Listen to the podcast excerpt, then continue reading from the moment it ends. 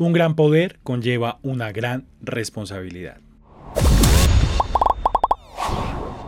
Cinecreyentes, mi nombre es Carlos Arturo Silva. Bienvenidos nuevamente a este espacio llamado Cinema Church, un espacio que hemos diseñado para hablar de cine, series, cultura pop y por supuesto generalmente no hablamos con spoilers, pero hoy vamos a hablar con spoilers en un formato muy especial que tenemos para ustedes, pero como siempre la idea no se trata de hacer críticas o reviews, sino de tomar los mensajes de las producciones para reflexionar acerca de aspectos relevantes para nuestra vida y por supuesto para nuestra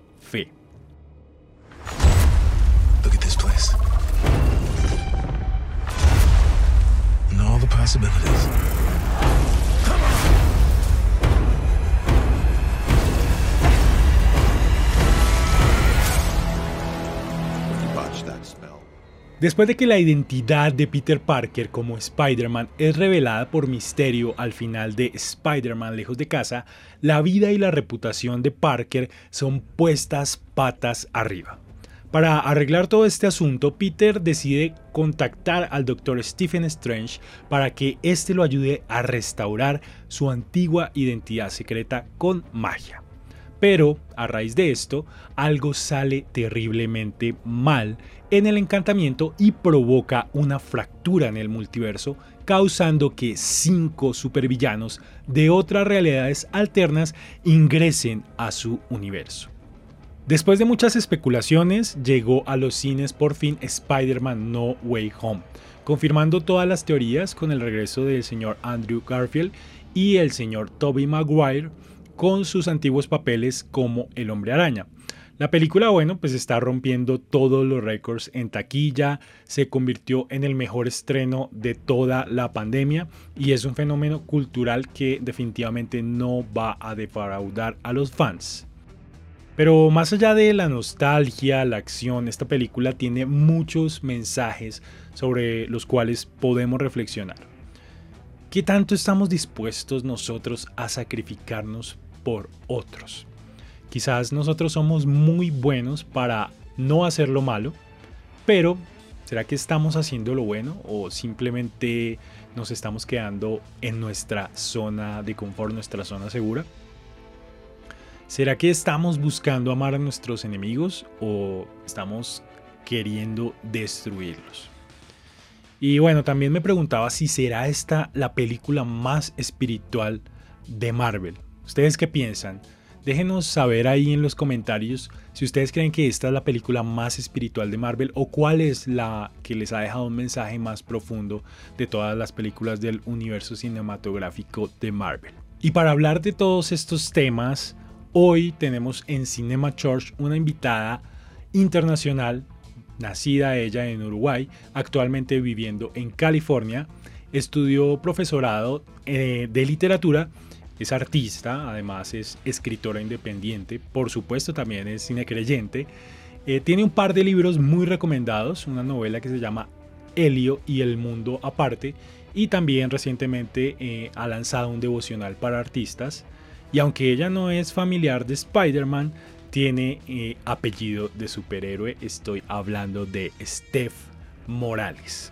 Y con ella vamos a estar hablando hoy en Cinema Church de Spider-Man No Way Home. Estamos aquí con Steph. Steph, bienvenida a Cinema Church. ¿Cómo, cómo, cómo has estado? Gracias, gracias por la invitación. Estoy muy bien. Espero que vos también estés bien. Venimos los dos de rojo, o sea, estamos con la temática. Estamos conectados con la temática porque hoy vamos a hablar de Spider-Man. Tú eres fan de los superhéroes, supongo. Me encanta, sí, me encanta. Bueno, y, y, hoy estamos con esta película que realmente, pues como ya decíamos, ha roto récords en taquilla, logró reactivar otra vez eh, el cine en medio de la pandemia. Es como el primer gran estreno que se da después de todo este tiempo de cines eh, cerrados. Eh, ¿cómo, ¿Cómo está el cine por allá en tu país? Mira, esta justamente fue la primera película que fui a ver después de toda la pandemia, o sea, el motivo para volver. Es un, es un evento más que todo, dicen muchos que es un evento. En la sala donde yo la pude ver también, pues la gente obviamente estaba emocionada, gritando, saltando cada vez que pasaba cualquier cosa. Y bueno, y, y la idea es que hoy hablemos con spoilers, pues ya la gente está advertida, creo que ya mucha gente la vio, pero pues igual si no la han visto, eh, vayan a verla y después regresan para ver aquí la, eh, esta reflexión o lo que vamos a hablar el día de hoy de, acerca de Spider-Man. Entonces yo quiero pues arrancar un poco con el tema, un tema que me, que me inquieta mucho o que me, siempre me ha llamado la atención y es el tema de los villanos versus los héroes porque siempre vemos en Hollywood que está esa figura muy marcada. Bueno, aunque últimamente ya se ha desdibujado un poco, ya ha cambiado, pero siempre es la figura muy marcada del, del héroe y versus el villano y como el héroe tiene que derrotar al villano y generalmente siempre nos vamos a identificar con el héroe y queremos ser parte de, de los héroes y nos ponemos del lado del héroe. Y creo que eso nos pasa mucho a veces como creyentes que creemos estar del lado del héroe o creemos que somos los buenos de la película. ¿Tú qué piensas ahí de, este tema? Bueno, eso fue una de las cosas que más me gustó de esta película, creo. El replanteamiento de que en realidad todos pueden ser villanos, porque hasta el propio Spider-Man, ya que estamos hablando con spoilers y todo, tienen sus momentos en que casi actúa como un villano más hacia el final. No, no sé si decir la escena o no, pero bueno, hay momentos en los que Spider-Man, impulsado por sentimientos malos, puede llegar a ser visto como actuando como un villano. Y, a los villanos en esta película se les da como otra oportunidad también, de que no sea tan así, de que, no, que en realidad hay razones.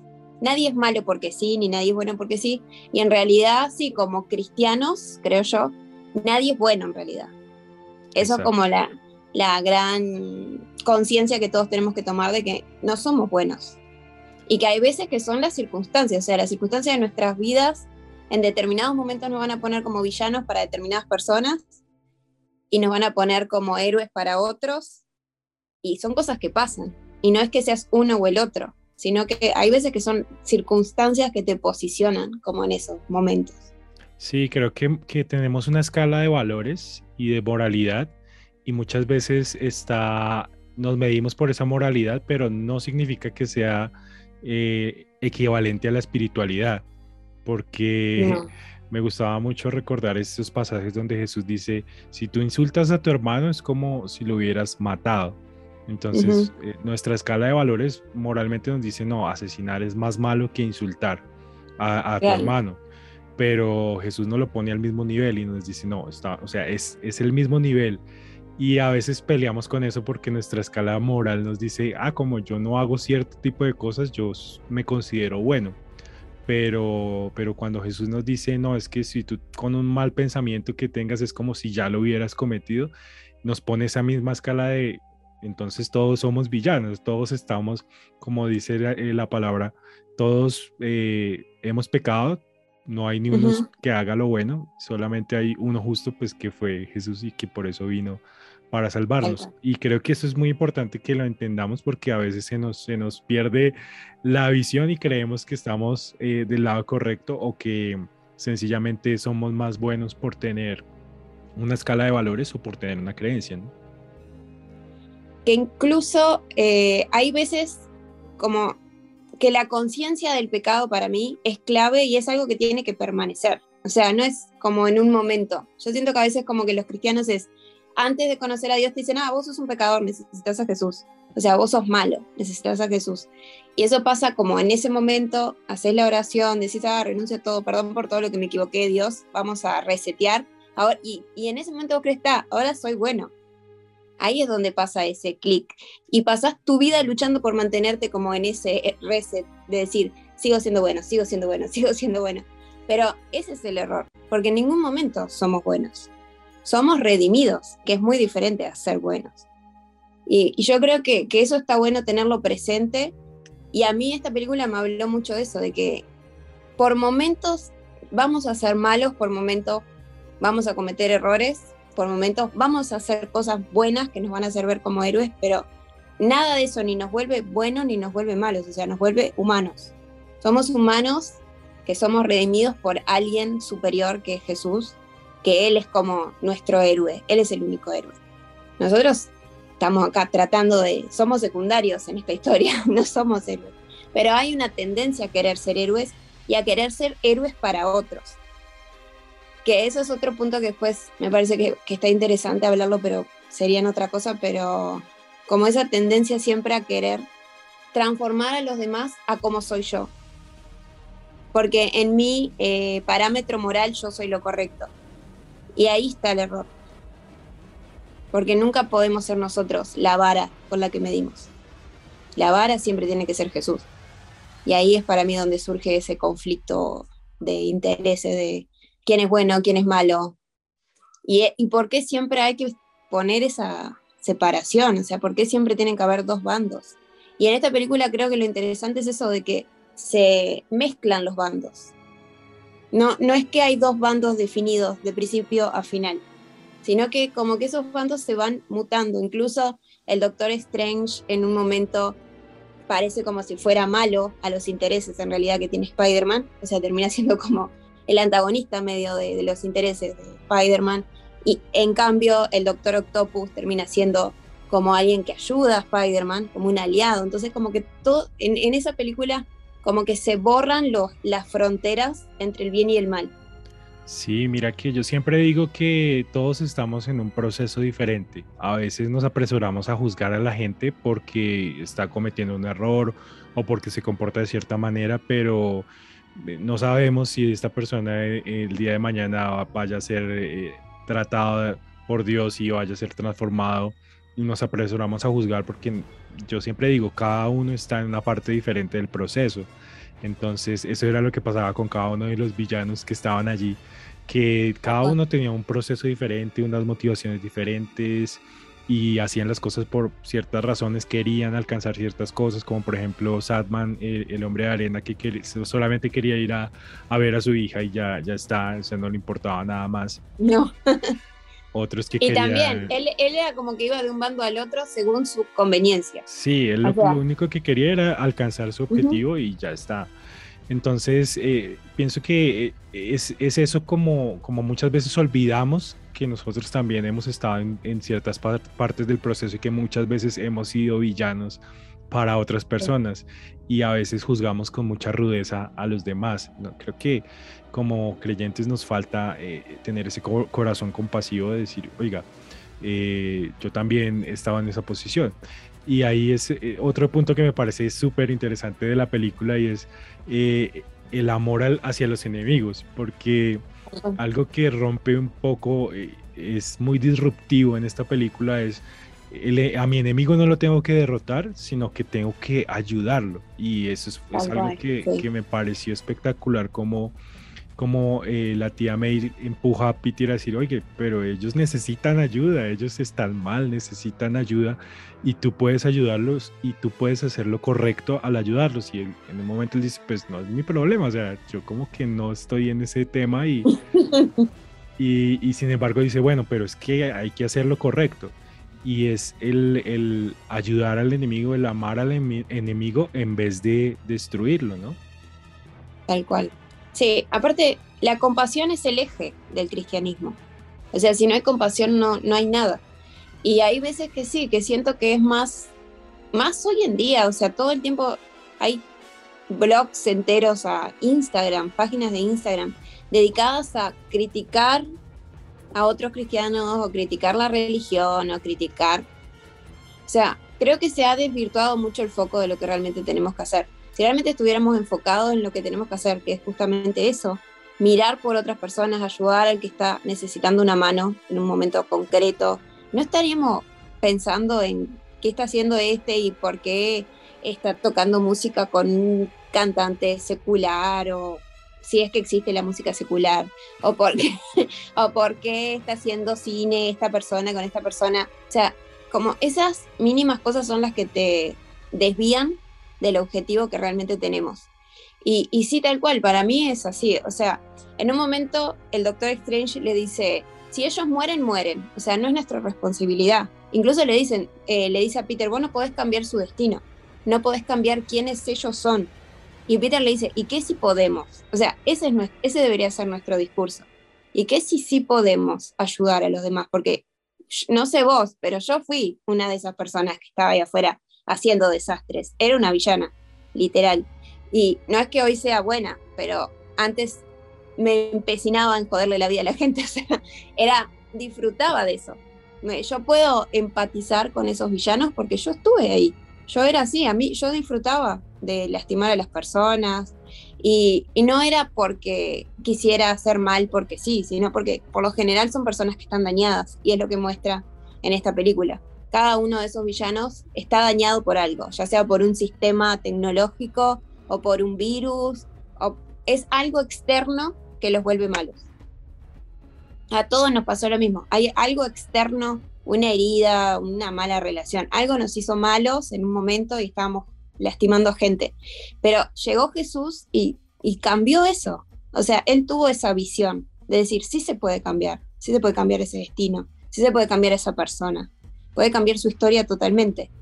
Y aparte, en esta película es súper literal porque ellos, o sea, los villanos, si vuelven a su mundo, mueren. O sea, básicamente si siguen siendo quienes son, mueren. Y con nosotros era lo mismo. O sea, si nosotros seguíamos viviendo nuestra vieja naturaleza y entregados al pecado y entregados a, las malas cosas que solíamos hacer, íbamos a morir. O sea, nuestro futuro, nuestro destino era la muerte, la muerte eterna. Y Dios nos dio otra oportunidad. Y eso para mí, por eso yo cuando vi esta película dije, pa, esta película es la más cristiana que he visto hasta ahora. O sea, ni siquiera de películas cristianas llegan a este mensaje.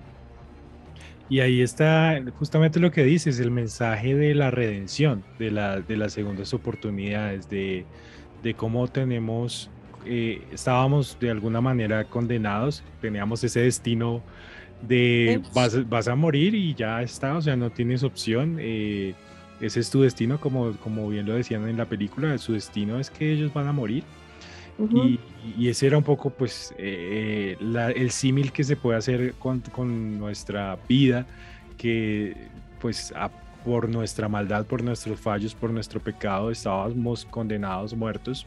Y lo que tú dices, viene eh, Jesús a rescatarnos y a darnos una segunda oportunidad, a darnos una eh, redención. Y eso me parece que es lo que tú dices muy espiritual. La película retrata esa parte de, bueno, hay una segunda oportunidad, hay, y también cómo es ese conflicto de, de que ellos en un momento dicen, no, pero es que yo no quiero ser salvado, yo no quiero ser sanado, no quiero que me, que me cambien y cómo nosotros nos enfrentamos a eso. Muchas veces en un punto decimos, no, pero pues mi vida está bien así, yo no necesito cambiar, aún a pesar de que muchas veces también ya dentro de el cristianismo creemos que ya estamos bien y que ya porque voy a la iglesia o porque me comporto de cierta manera ya tengo todo estoy graduada. Exacto y como que ya no necesito hacer nada más y ya estoy bien. Y, y a veces eh, creo que nos falta un poco seguir en ese proceso de saber que todavía estamos en ese proceso y todavía podemos seguir siendo transformados. Entonces, eso también me parecía interesante ver esas posiciones de conflicto de, no, pero si este poder que tengo es, es algo que me, que me hace sentir bien, esto que estoy haciendo me da importancia porque, por ejemplo, Electro eh, decía, es que ahora la gente me ve, ahora la gente sabe quién soy, o sea, este poder me da visibilidad, o sea, tenía una falta de, autoestima donde necesitaba eso para, para llamar la atención y eso nos pasa mucho. Entonces, ese mensaje de la redención, de la segunda oportunidad y todo lo que hay detrás de, eso, me parecía también un punto muy, muy rescatable y para reflexionar mucho acerca de esta película. Tal cual. Sí, incluso el, duende verde también dice que su poder es un don, o sea, no es una maldición, como lo ven los otros. Para él es un don. Yo creo que eso es eh, de las partes más complicadas para todos, como seres humanos. O sea, notar qué realmente me hace bien y qué no. Es súper difícil. Y siempre hay que tener como una actitud crítica con uno mismo. O sea, ver si realmente examinar las áreas de nuestra vida, ver si hay áreas que están muertas porque a veces no nos damos cuenta, pero tal vez yo qué sé, no tenés amigos, eso es un área muerta. ¿Por qué no tenés amigos? Hay, un problema ahí. No es normal que no tengas amigos, por ejemplo. O yo qué sé, o, no tenés suerte con las parejas. o no tenés suerte con los trabajos. O sea, entras un trabajo, duras dos meses y te vas. O sea, ¿es siempre el problema del otro lado o hay algo que tenés que examinar vos? Porque sí, uno nunca quiere cambiar y uno siempre piensa que está bien. Pero hay veces que hay evidencias que te rompen los ojos, o sea, evidencia de la vida cotidiana. O sea, el, el fracaso constante a veces en un área para mí es un indicador de que hay que revisar y hay que tener valor también, y ahí donde tal vez entraría la dimensión de héroe a la que podemos acceder nosotros, que es el tener el valor de ver nuestras propias debilidades y entender de que, bueno, no soy bueno en esto, o sea, tengo un problema, necesito ayuda. Y yo creo que ahí entra el tema de que lo importante de contar con ayuda y pedir ayuda. Mismo Spider-Man no podía resolver este lío solo. Tuvieron que haber tres Spider-Man.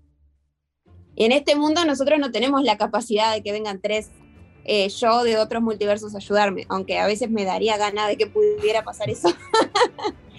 Pero podemos contar con ayuda a través de otras personas y mostrar esa vulnerabilidad como humanos, porque todos queremos sentirnos superhéroes y decir, ah, no, no necesito ayuda, yo puedo con esto sola. Y no, no podés. O sea, si has pasado tu vida lidiando con este problema y no has podido, pedí ayuda, confesáselo a alguien, decirle, mira, vengo con esto y no puedo. Y ya quiero terminar con esto, o sea, quiero salir de esta prueba.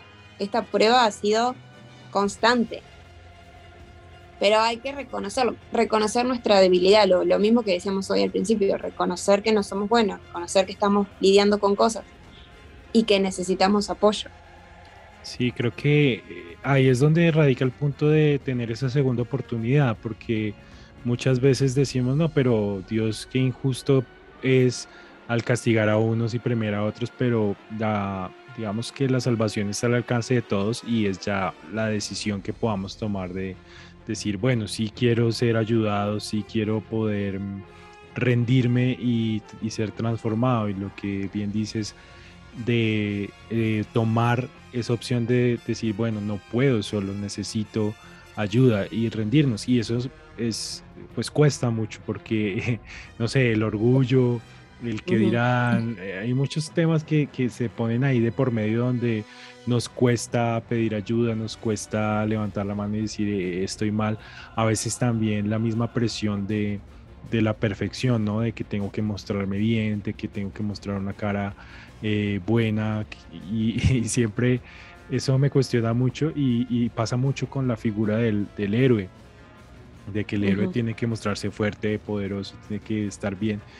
Y, no nos damos cuenta que las, muchas de esas cicatrices o esas heridas que tenemos eh, ayudan a sanar a otros. Muchas veces ese testimonio de vida ayuda a que otros también se identifiquen con lo que nos ha pasado y, y si ya hemos superado ciertas cosas podemos ir a otros y decir, oye, yo ya superé esto y eso se ve también reflejado en la película cuando, cuando entran eh, eh, los otros Spider-Man, los otros Peter Parker, que ya todos han pasado un proceso diferente y, y, han sufrido lo mismo que él sufrió y lo han enfrentado de otra manera y también le dicen, no, nosotros también hemos sido vulnerables, también nos pasó lo mismo, también sufrimos, te entendemos y le empiezan a dar como herramientas para que él también pueda salir de, de esto. Entonces e, es bien interesante porque sí, hay muchos puntos ahí que nos llevan y nos conducen a un símil de, nuestra propia vida, de la vida que puede ser una vida de fe. Y, me parece muy interesante. hay un punto también que, que hay en cuanto a la redención y es el punto de cómo enfrentamos el dolor, cómo enfrentamos las situaciones que nos son complejas, cómo enfrentamos las situaciones que nos pueden conducir a tomar malas decisiones. Porque en este caso cuando tiene el, suceso de que la tía May muere y él empieza a llenarse de ese resentimiento y de, ese dolor, de esa ira, y cómo él empieza a tratar de evacuar esos sentimientos, pero hacia la venganza, hacia quiero hacerle daño al duende porque me quitó lo que yo más quería y, vernos eh, enfrentados a esas situaciones de cómo enfrentamos el dolor, cómo enfrentamos las situaciones que nos son adversas para no convertirnos en los villanos. Eso me parece también que es un punto que, que es de destacar. Sí, sí, es súper importante. El mantener tu corazón enfocado en tu propósito a pesar de lo que te pase. Porque sí, es fácil decir, bueno, voy a ayudar a una persona a que cambie, o sea, quiero ayudar a esta persona a que sea mejor, a que tenga un futuro, que era básicamente lo que Spider-Man quería hacer, darles un nuevo futuro a esas personas, a esos villanos. Pero que cuando esa persona mató a tu o sea, o mató a tu madre, o mató a tu hermano, o violó a tu hija, o sea, situaciones reales. O sea, llevarlo a la realidad es, ¿realmente tu corazón seguiría en el lugar correcto después de un hecho así? ¿Y podrías continuar con tu plan? ¿Continuar siendo compasivo con esa persona? ¿O continuar creyendo que una persona que hizo algo así, como matar a alguien, y que lo disfrutó? Porque el duende mata y se burla encima después que la mata. O sea, no es solo la mata, o sea, se burla le, se lo echa en cara y le dice básicamente, ah, por tu culpa, por querer salvarnos a nosotros, básicamente ella se murió. Y es como, ¿cómo? A mí me confrontó mucho eso, porque yo soy de las personas que a veces, no siempre, pero a veces cuando alguien me hace mucho daño, eh, si yo estoy ayudando a alguien y esa persona me hace mucho daño, tal vez digo, ok, te la entrego Dios, vos encargate de ella, yo me retiro. yo hice lo que podía, pero esto ya se volvió demasiado eh, complejo, me está lastimando a mí, no puedo con esto. O sea, tal vez soy de las personas que da un paso al costado cuando veo que me empiezan a lastimar a mí. Porque esa es la realidad de cualquier persona creyente, creo, que se ha ensuciado las manos, como quien dice, tratando de ir a compartir a Dios a otras personas. Hay veces que te, te van a lastimar, porque es lo que pasa, o sea, son personas que están heridas y cuando vos querés compartirles de Dios, que básicamente es estar con ellos, escucharlos, darles amor, y esa persona, si lo único que saben hacer es dañar, te van a dañar a vos. Y hay momentos en que vas a querer retirarte, o sea, no vas a querer seguir ahí. ¿Qué es lo que quiso hacer Spider-Man en un momento? O sea, dijo, no, ya fue, ya no me importa, o sea, I'm done. ya terminé con esto, no quiero saber nada con estos tipos que se manejen, que se mueran. Llega ese momento. Porque sí, porque te cansás. O sea, en la vida de cualquier persona. Cuando estás ayudando a alguien te cansás a veces. Y es súper difícil eso, el mantener eh, tu corazón limpio de ese sufrimiento, de ese dolor, para poder seguir haciendo lo que fuiste llamado a hacer, porque todos fuimos llamados a eso. Digamos que ahí hay, hay, una frase que le dice como, tú creíste que nos ibas a cambiar y que eso no iba a tener una consecuencia y, y claramente Dice, no, hay unas consecuencias. Y es el hecho de hacer lo correcto eh, que nos trae unas consecuencias que muchas veces no son tan agradables. Sin embargo, como la tía May le decía, no, pero es que es lo que tenemos que hacer, o sea, es lo que vinimos a hacer, es nuestra responsabilidad. Es lo que hacemos. Exacto. Entonces, y, y, está la frase de por medio que es la famosa frase de un gran poder conlleva una gran responsabilidad.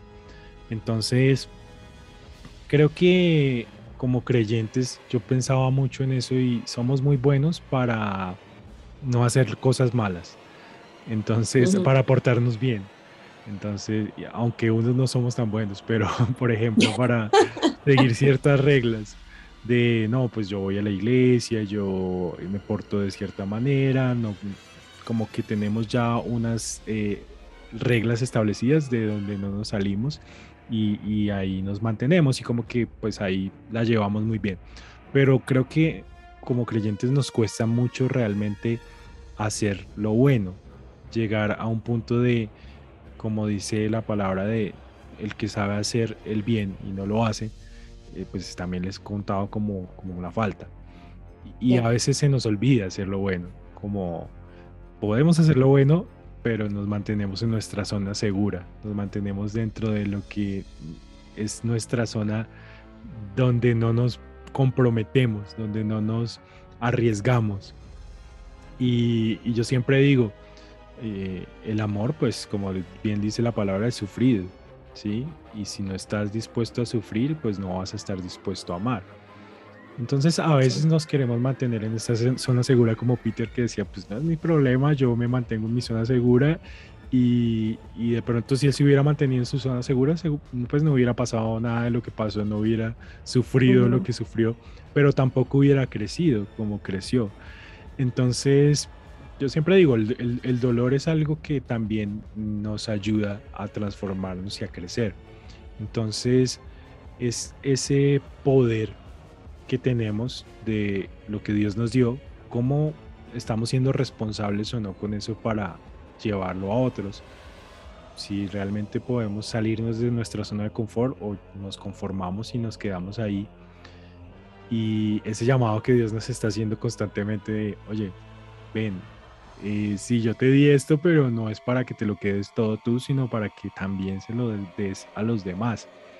Entonces creo que ahí nos falta un poco despertar y salir a, en vez de estar mm, criticando muchas veces, sino estar haciendo más por, por otros. Creo que ese mensaje también me, me quedó mucho de, bueno, yo qué estoy haciendo por los demás. Yo me estoy arriesgando o me estoy quedando ahí simplemente observando.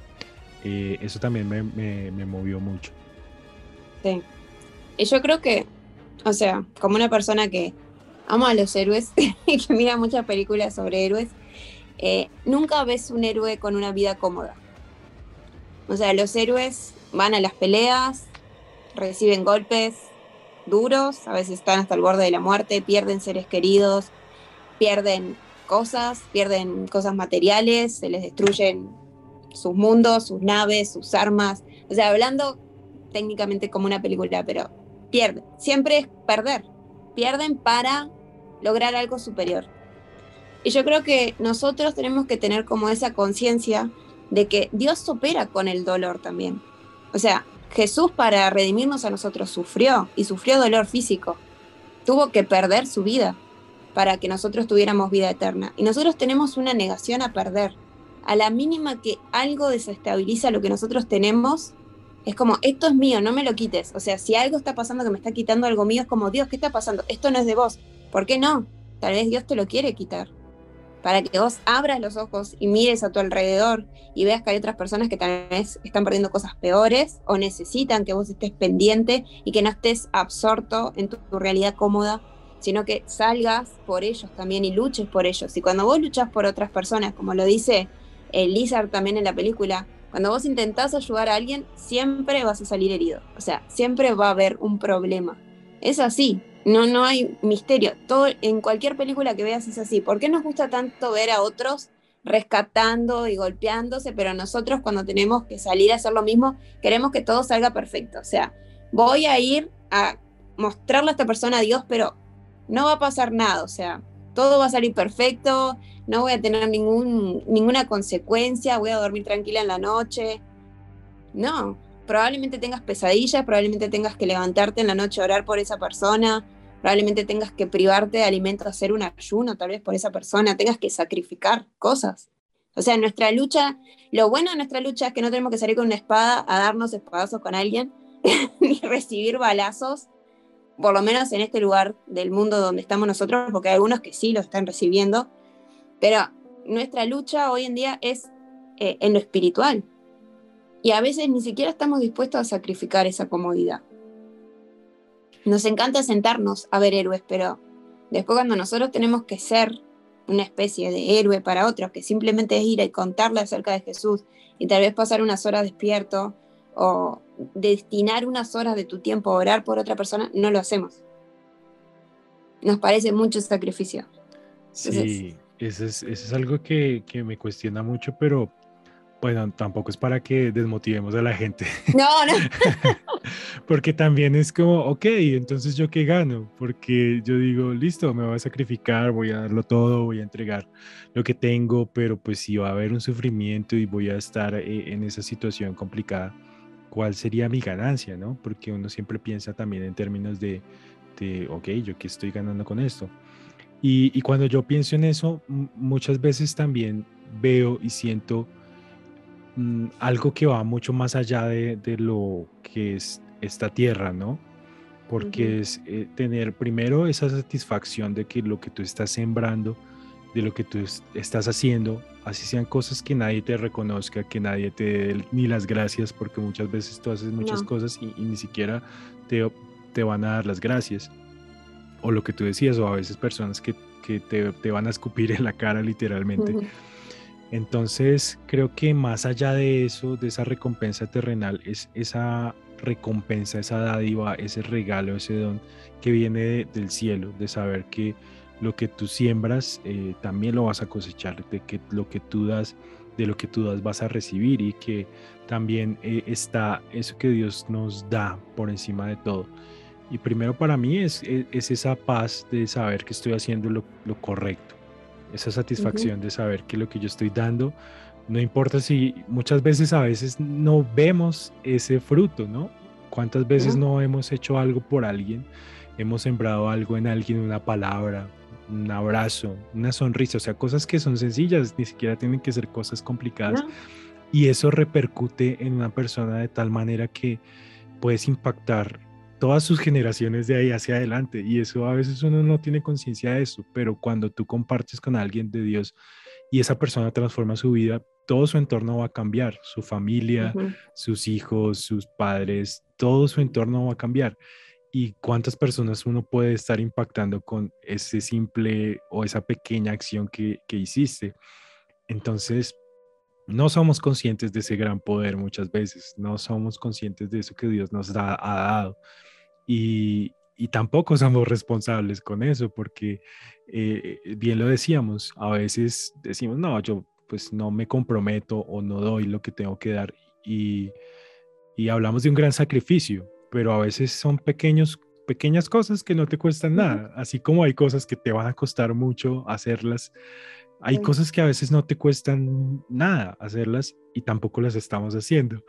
Entonces, eso me llevaba también a reflexionar eso. O sea, sí hay cosas que me van a costar mucho, pero hay cosas que no me cuestan nada hacer y tampoco las estoy haciendo. Entonces, e, es un, eso, esa parte de, bueno, tengo un gran poder y eso me lleva a una gran responsabilidad. Eh, y me llevaba a pensar, bueno, tenemos que ser responsables con esto que tenemos, porque esto no lo tiene nadie más, solamente los que hemos aceptado eh, ser llamados hijos. Decir, bueno, aceptamos esto, pero ¿qué estamos haciendo con esto que, que Dios nos dio? ¿no? Es que yo creo que eh, la llave de la cuestión radica en entender qué poder tenemos. Porque si vos le decís a un hijo de Dios, bueno, ¿cuál es tu poder?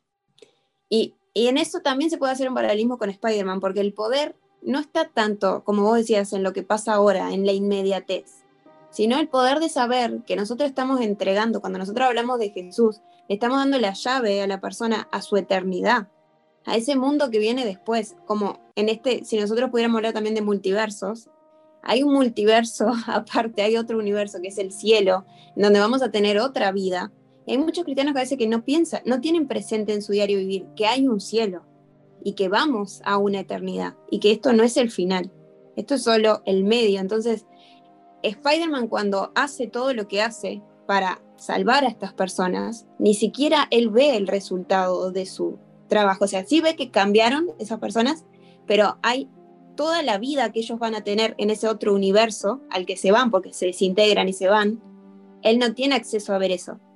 Y parte de eso es lo que nos pasa a nosotros. Nosotros tenemos que tener la convicción de que vamos a conocer a personas, vamos a hablarle de Dios y tal vez no vamos a saber cuál va a ser su historia de ahí en más, pero tenemos que tener la fe de que le estamos dando esa llave para que puedan tener una historia en, en donde realmente importa, que es la eternidad. Esto es circunstancial, es temporal, este mundo es temporal, pero todos aspiramos, o sea, nuestra gran motivación, nuestro gran poder es que vamos a ir a una eternidad con Jesús. Y respondiendo un poco a eso que vos decías de cuál es mi ganancia en todo esto, yo me había notado un versículo que creo que entra justito ahí, si me dejas lo voy a leer. Claro que sí. Que es primero, primera de Pedro 4, 12 y 13, dice, no se sorprendan del fuego de la prueba que os ha sobrevenido Alégrense, de participar del sufrimiento con Cristo para participar de la inmensa alegría de la revelación de su gloria. O sea, sí, tal vez ahora vamos a pasar sufrimientos, tal vez vamos a pasar pruebas, vamos a pasar momentos de confrontación, momentos incómodos, pero hay una alegría en eso. Yo sé que suena loco y tal vez si alguien no es cristiano va a decir, ¿qué está diciendo esta viva, está re loca? Pero hay alegría porque Cristo sufrió y es parte de nuestro ministerio. No es decir que vamos a tener una vida sufrida, pero al sacrificarnos por otros, al dar nuestro tiempo a otros, al dar nuestro amor a otros, aunque eso implique ciertas consecuencias como le pasó a Spider-Man, después vamos a tener la recompensa de experimentar la gloria de Jesús, cuando Él venga y todos estemos ahí con ellos y veamos a esas personas y dijimos, pa, este pibe que yo le hablé una vez y mira, ahora está en la eternidad y tal vez y te diga, gracias por haberme hablado Jesús ese día en la parada del ómnibus, cuando estaba esperando. En ese momento pensé que eras un loco, pero ahora, gracias a eso, yo estoy acá. O yo qué sé, o ese día que estabas en ese café y de repente te escuché que estabas hablando de Dios y ahí me quedé pensando en eso. Yo no creo que nada es casualidad. O sea, nosotros somos como pequeñas fichas que Dios pone en lugares y van impactando en otras vidas. Y así es como funciona nuestro... Es como un gran sistema, como un sistema nervioso, pero de humanos. Y no, no podemos pensar que es casualidad nuestra existencia, que no tenemos nada que hacer. Cada uno de nosotros tenemos un rol importante y tenemos que asumir ese rol, esa responsabilidad de ese poder que se nos ha dado, el poder de infundir vida. Y es vida eterna, no es vida así finita. Tenemos el poder de dar vida eterna. Sí, creo que no somos conscientes realmente de esa eternidad porque siempre estamos persiguiendo las cosas de este mundo, tener eh, cierto estatus social o tener cierta cantidad de dinero y se nos olvida sembrar en lo importante que es lo eterno, lo que nadie puede destruir, lo que realmente permanece. Y estamos aquí un corto tiempo, no somos muy conscientes de eso, o sea, creo que... Eh, todos estos tiempos que vivimos nos han aterrizado un poco de, ser conscientes de que la vida es muy corta y que tenemos que aprovechar cada momento pero que todo lo que pasamos acá, todo el sufrimiento, las cosas tanto buenas como malas que nos pasen acá son temporales y van a, terminar eh, pronto. Entonces, eh, sí, creo que debemos ser más conscientes de la eternidad, de, de, pues la eternidad es eterna, ¿no? O sea, es para siempre, ¿no? Y, acá tenemos un tiempo muy, muy limitado y, no somos conscientes de eso.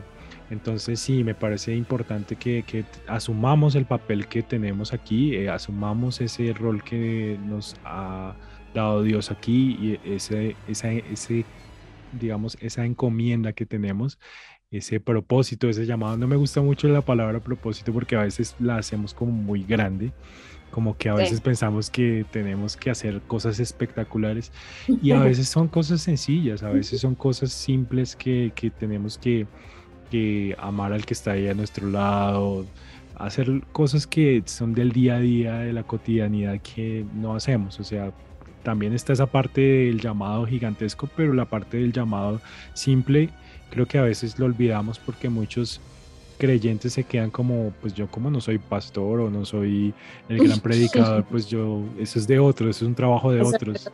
Yo no tengo que hacer eso. Y nos olvidamos que es un trabajo para todos. Y, digamos que, bueno, por último, la, la otra parte que me, que me, llamó mucho la atención de la película también era el trabajo en equipo, que es algo que también nos, nos hace mucha falta, porque a veces queremos eh, hacer todo solos a nuestra manera o no estamos acostumbrados a trabajar eh, con otros. Y en esa parte donde ellos están peleando cada uno por su lado de que todo es un desastre y tienen que decir, hey, paremos un momento, estamos aquí haciendo algo mal, necesitamos coordinarnos, necesitamos comunicarnos, muy importante porque a veces no nos comunicamos con los que tenemos a nuestro alrededor hablemos y miremos cada cual eh, tiene unas habilidades diferentes, cada cual tiene ciertos aspectos que son ventajosos para cada uno y, se, y, al momento de coordinarse y al momento de comunicarse ahí es donde tienen eh, ese, esa oportunidad de vencer. Entonces creo que eso también es, es, una parte que nos hace falta, o sea, listo, tenemos ya este poder, tenemos esta responsabilidad que nos es dada, sabemos más o menos ya cuál es nuestro llamado, lo que queremos hacer, pero nos falta juntarnos con otros, nos falta comunicarnos con otros, nos falta hacer equipo con otros para poder ser más efectivos en lo que tenemos que hacer. Y esa parte me parece que también es rescatable de lo que podemos hablar de la película. Sí, tal cual. Para mí es clave porque aparte, si no hubieran estado los otros Spider-Man, probablemente el Spider-Man 1, no sé cómo decirlo, hubiera matado al duende. En ese brote de ira que le da, lo hubiera matado. Y porque aparece el otro, es que no lo hace y encima hasta lo apuñala, o sea, es como, lo apuñala por la espalda, es como, ahí yo lo hubiera matado por segunda vez.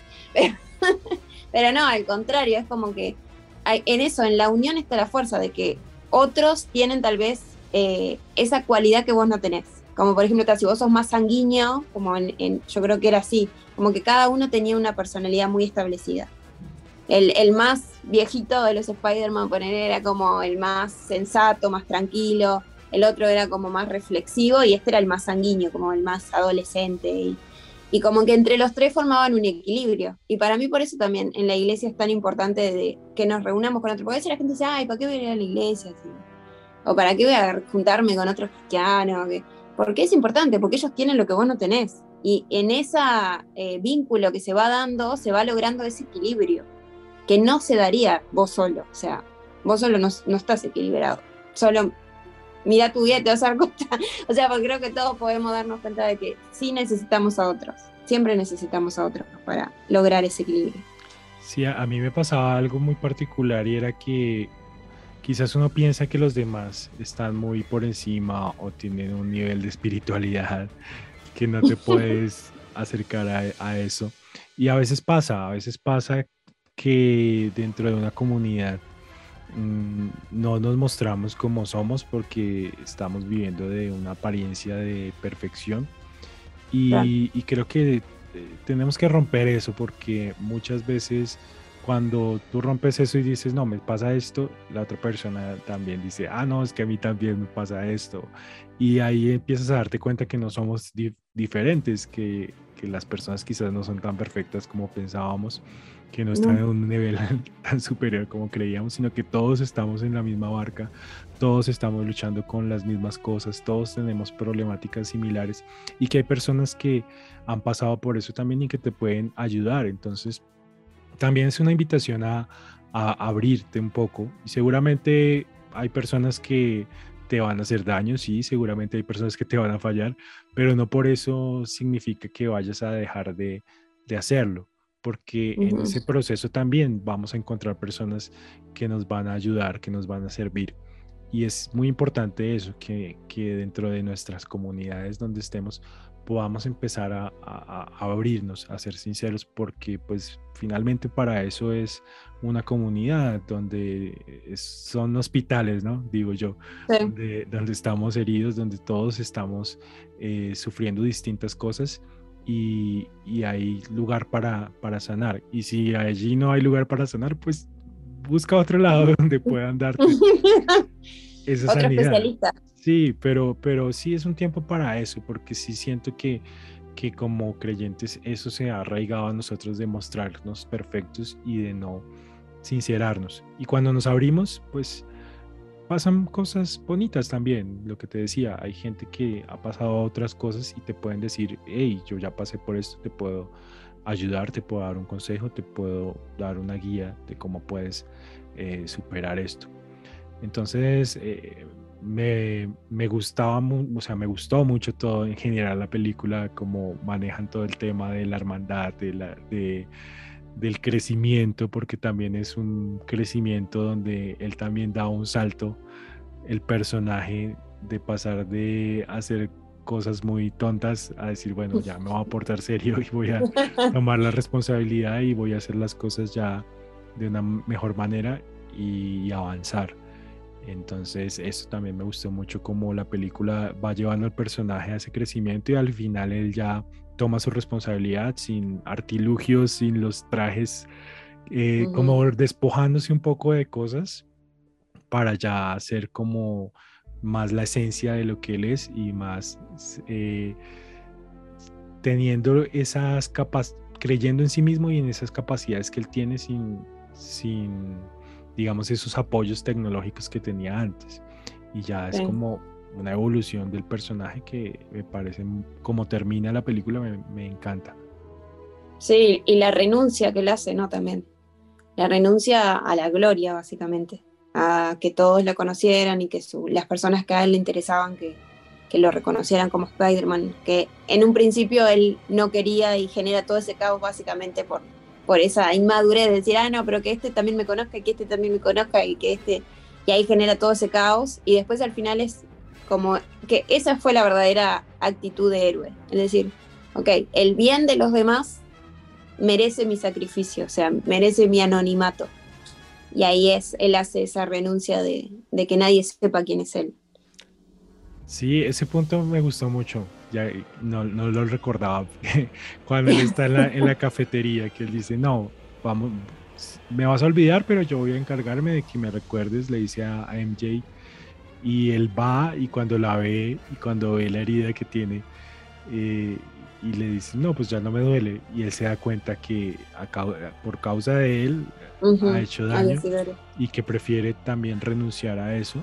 Eh, y es parte de lo que realmente es el amor, o sea, es renunciar, eh, es dar su vida, porque fue lo que Jesús hizo, de dar su vida por rescate de, de otros. Y él dice, bueno, yo renuncio a lo que yo quiero por, hacerle un bien a, los demás, por, por protegerla, por salvarla de alguna manera. Y ese es pues el mensaje de, amor, es eso. O sea, para mí, yo siempre digo, el amor es muerte. Y la gente se me queda mirando raro, porque dice, ¿cómo que el amor es muerte? ¿Cómo que el amor va a ser muerte? Porque siempre nos han pintado el amor de una manera muy, muy bonita, pero el amor es, realmente es renunciar, el amor es despojarse, el amor es decir, bueno, yo muero, muero a esto que yo quiero por amor a otro y fue lo que Jesús hizo. Y esa parte también me, me, encantó cuando él dice, decido renunciar y que no sepan quién soy, pero para proteger a, a los que realmente amo. Sí, sí, salado. No, y aparte es, el lema de nosotros, ¿no? Que lo decimos mucho, pero bueno, después no sabemos si lo hacemos, pero morir nosotros para que Cristo viva en nosotros. Y eso es un acto de renuncia constante, o sea, todos los días. Incluso renunciar a eso. Eh, con todo esto de las redes sociales, la gente como que ahora cuando hace una caridad o algo, todo lo filma. todo, se hace el bien, se graban haciendo el bien. Ay, voy a evangelizar a una plaza, bueno, y se graban. Y hay parte de eso que yo entiendo que es para inspirar, pero otra parte creo que es importante el anonimato, porque el anonimato es como la prueba real de que lo estás haciendo por, la razón correcta. Que el móvil es el amor. E, ese es el anonimato. O sea, que vos no vas a contarle, ah, mira, le di plata a este para que coma. No, se lo diste, disfrutaste el momento de que se lo diste, de que hiciste el bien, y ya está. O sea, no tenés que ir a sacarte cartel de eso. Y, eso me gustó mucho de Spider-Man en, en, ese sentido de que él, por más de que hizo una cosa tremenda, hizo, salvó a, a toda la ciudad, no solo eso, redimió a esos villanos, los volvió personas de bien, los devolvió a sus universos como personas de bien, o sea, hizo algo histórico y se lo guardó para él. Nadie más lo sabía y no necesitaba que nadie más lo supiera, porque el hecho era en sí mismo lo que hizo y ya está.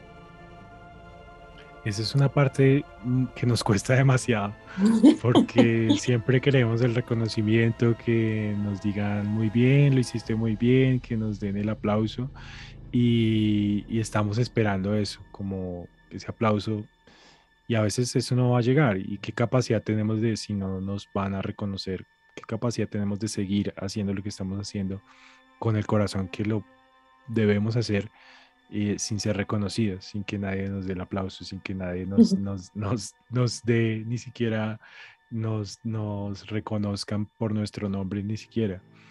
Y eso es muy bonito porque cuando Dios dice, en lo poco has sido fiel, sobre mucho te pondré, habla de eso, habla de, sigue haciendo lo que estás haciendo, sé constante, no renuncies, eh, sométete y, y vas a ver cómo eso va a dar un fruto.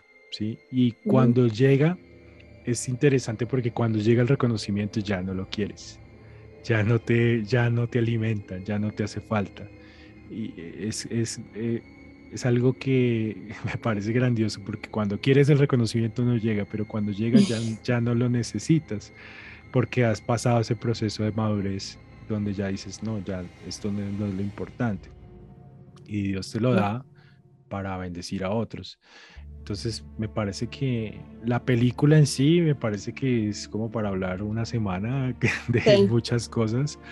Eh, como tú dices, creo que es para mí una de las películas más espirituales que tiene eh, Marvel porque reúne como esos elementos disruptivos de lo que hablábamos de la redención, del perdón, del amor al enemigo, de la responsabilidad que tenemos con lo que nos es dado, de, vivir esa transformación, de crecer y creo que reúne muchos elementos que nos llevan a reflexionar pues, sobre nuestro camino como héroes, como, como elegidos, como lo que tenemos por hacer y, bueno, pues no sé qué, qué, conclusión te deja la película. ¿Tú cómo la, la, resumirías?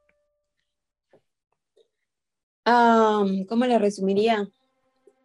Y yo creo que, eso, o sea, que, que, lo más importante para nosotros y lo que más gratificación nos deja es hacer lo que sabemos que fuimos creados para hacer. Todos sabemos que fuimos creados para hacer algo todos tenemos como ese, esa chispa, eso que se enciende cuando estás haciendo lo que realmente te gusta y que por lo general eso que te llena es algo que está conectado con otras personas. No es algo egoísta, porque Dios ya nos creó para bendecir a otros con algo que hagamos. En mi caso, yo soy escritora y cuando escribo un libro yo estoy pensando en cómo eso que estoy escribiendo va a bendecir a la persona que lo lea. Y más allá de si le gusta o no le gusta, o sea, lo que pienso es que eso que, puse en palabras le, lo alimente de alguna manera. Y yo creo que es eso, que si nosotros estamos tranquilos sabiendo que estamos haciendo lo correcto o el, bien en, lo que podemos, aunque no sea grandes cosas, ya con eso ya estamos bien, o sea, no, no necesitamos más, aunque nadie te lo reconozca. No se trata de reconocimiento, se trata de esa paz que te da el saber que estás haciendo lo que fuiste creado para hacer. Para mí eso es lo que, lo que aquieta las aguas de tu ser. O sea, cuando uno no está como orgánicamente conectado con Dios o, con lo que lo hace sentir a uno en paz, es como si fuera una tormenta dentro que no para. Pero en mi caso, cuando yo escribo, todo se calma y yo sé que eso es para lo que fui creada y, siento paz. En el caso de Spider-Man es andar tirando redes por la ciudad y salvando gente. Y cada uno sabrá cuál es su, qué es lo que lo conecta con Dios y lo que lo hace calmar, pero yo sé que cada uno de nosotros tenemos algo que no solo nos conecta con Dios, sino que nos conecta con otros. Y es, en cierta forma, es como un acto de servicio hacia otros.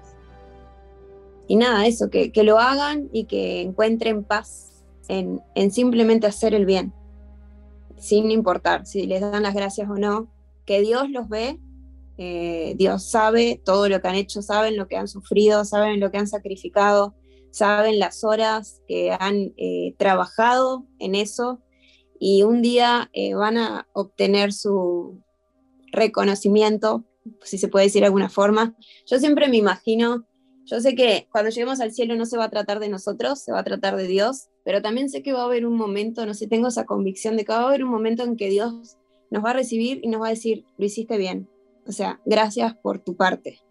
Y eso es lo que les quiero decir. O sea, tal vez en este multiverso pequeño nadie le está dando las gracias por lo que hacen, parecen invisibles, pero no lo son. Para Dios son visibles y van a tener su gracias por lo que han hecho.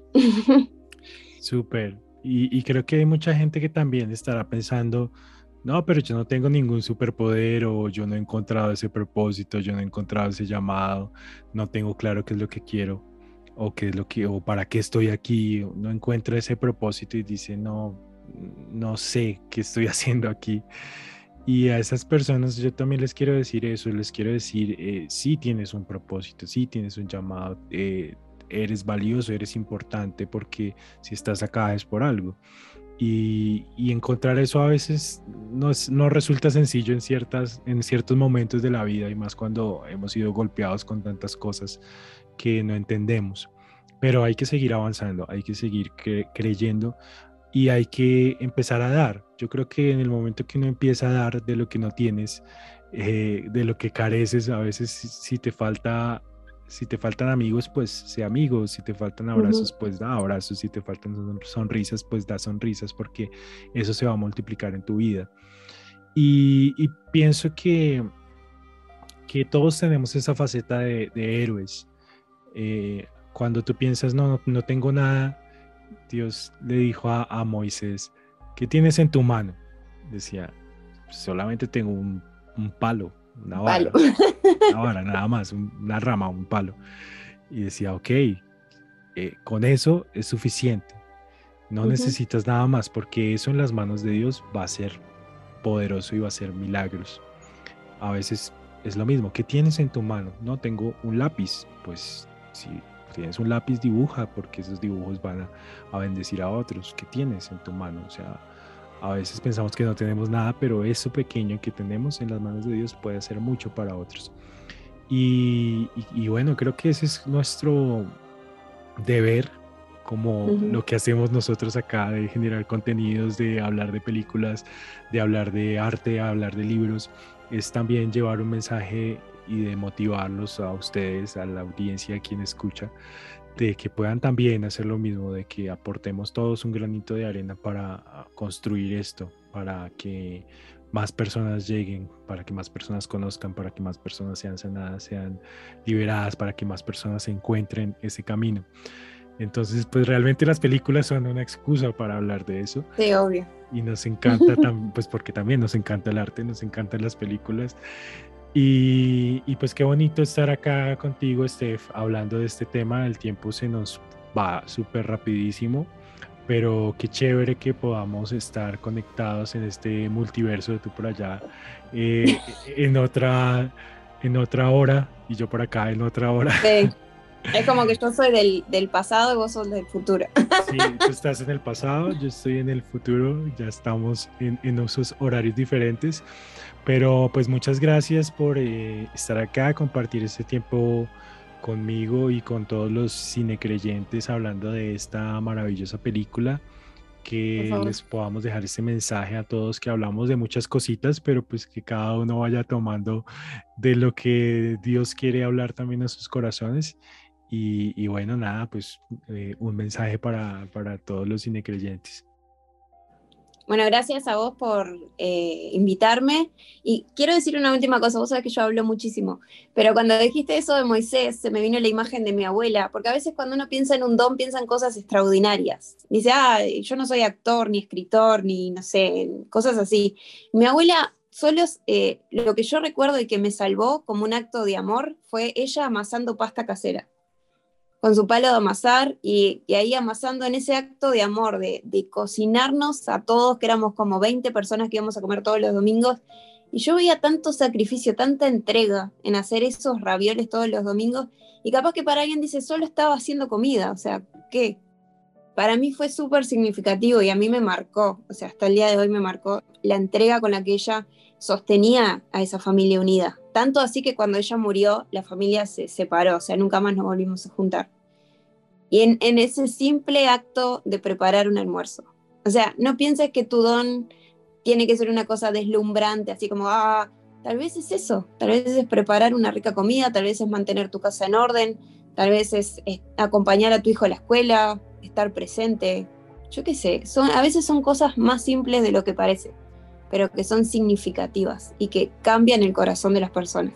Así que gracias a vos por haberme invitado. Un placer, me encanta hablar de arte, ya sabes, y, con Dios es como mi... Ta, soy feliz haciendo esto. Bueno, gracias a todos los que se conectaron, les mando un beso grande y un placer haberlos conocido.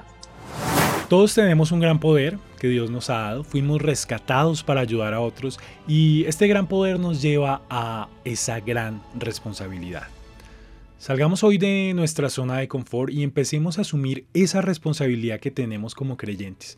No se trata de hacer cosas extraordinarias, sino lo que podamos hacer en el día a día de llevar esa luz de Jesús con las cosas más simples que podemos hacer y dar a otros.